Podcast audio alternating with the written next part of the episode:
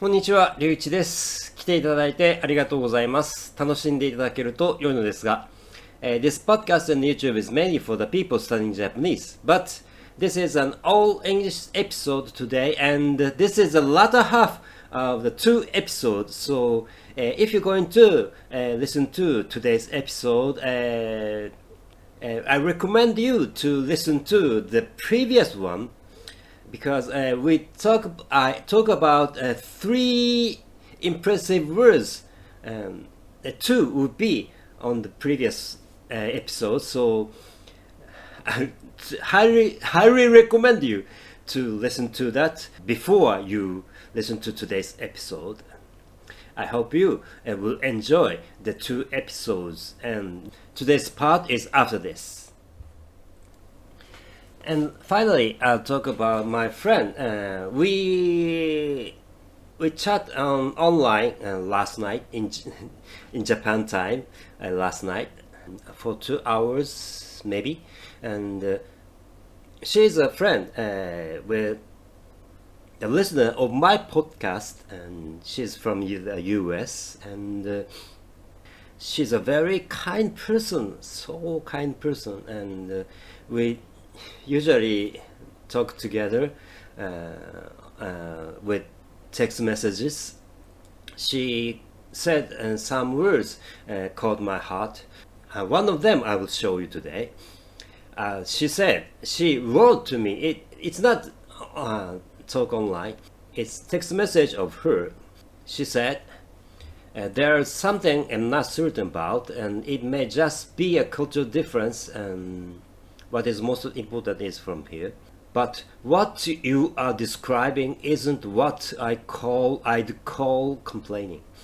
This is about my uh, podcast episode, uh, episode 80, uh, All English 5, What Disturbs Me. And uh, in this episode, and I honestly, to be honest, I said what what I think and uh, what I forced to regard it as uh, complaining by the people around me.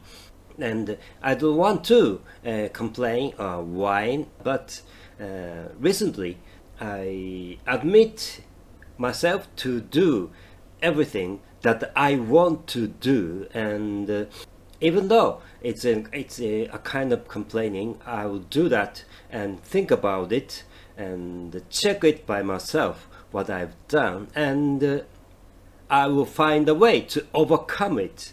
So, and in this episode, I said something, not everything, but uh, something, a kind of complaining I thought, but and she said, uh, What you are describing isn't what I'd call pl- complaining. I'd just call it speaking your mind, she said. And this is very important point. I was I have been criticized uh, entire my life from my from the people around me, including friends and parents and ex-girlfriends or something. You should not you should not do that. You should not say that because it's uh, annoying. It's annoying and it's uh, complaining. But it is a kind of first time for me that it's not a complaining. Uh, just speaking your mind um, not totally the first, but she is. She might be the first. And uh, last night I, I said to her that she is the best person. She described in the best way to me that it's not a complaining, uh, just talking by myself and uh, a kind of thing.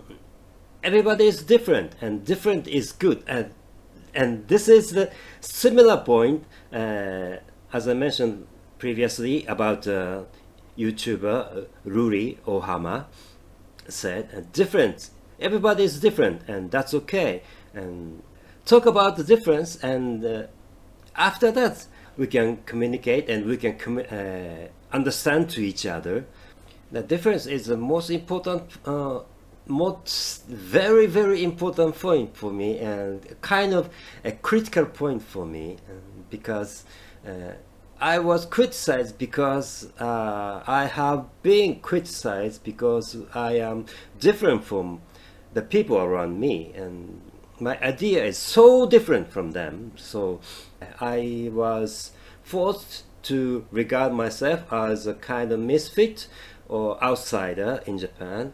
Some of the reason maybe I'm kind of HSP, a highly sensitive person, or I have a kind of uh, development developmental disability.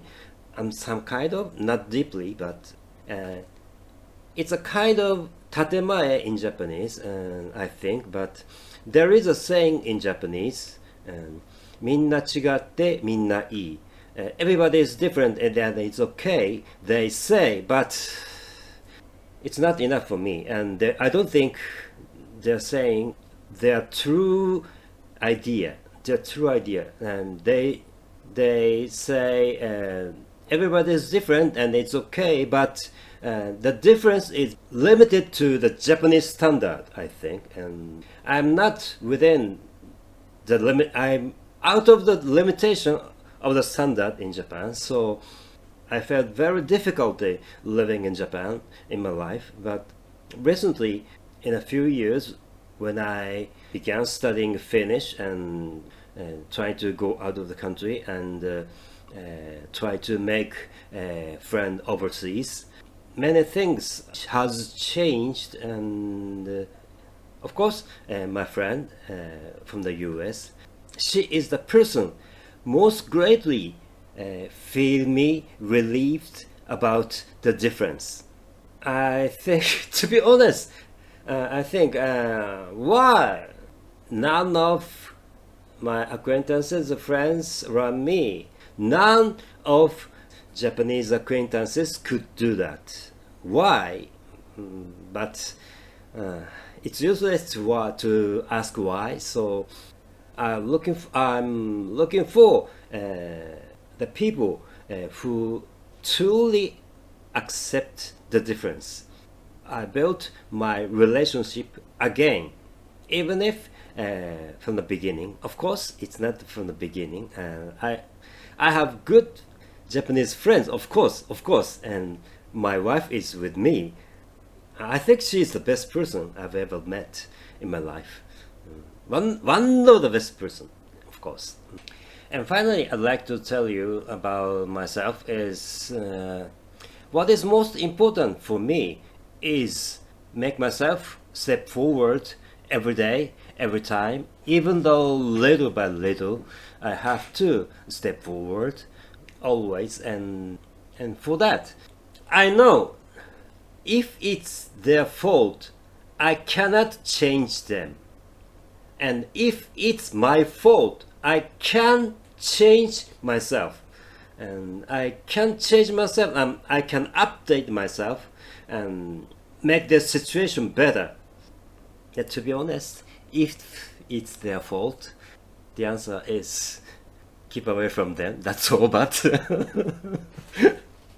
but but uh, I'm getting better in communication, in communicating with people, change the future.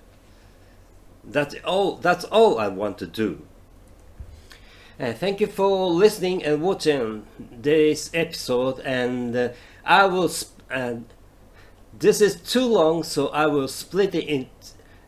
Uh, split this episode in two, and uh, I will. I will very thank you, um, because you are listening to this episode until the end. Very, very much thank you.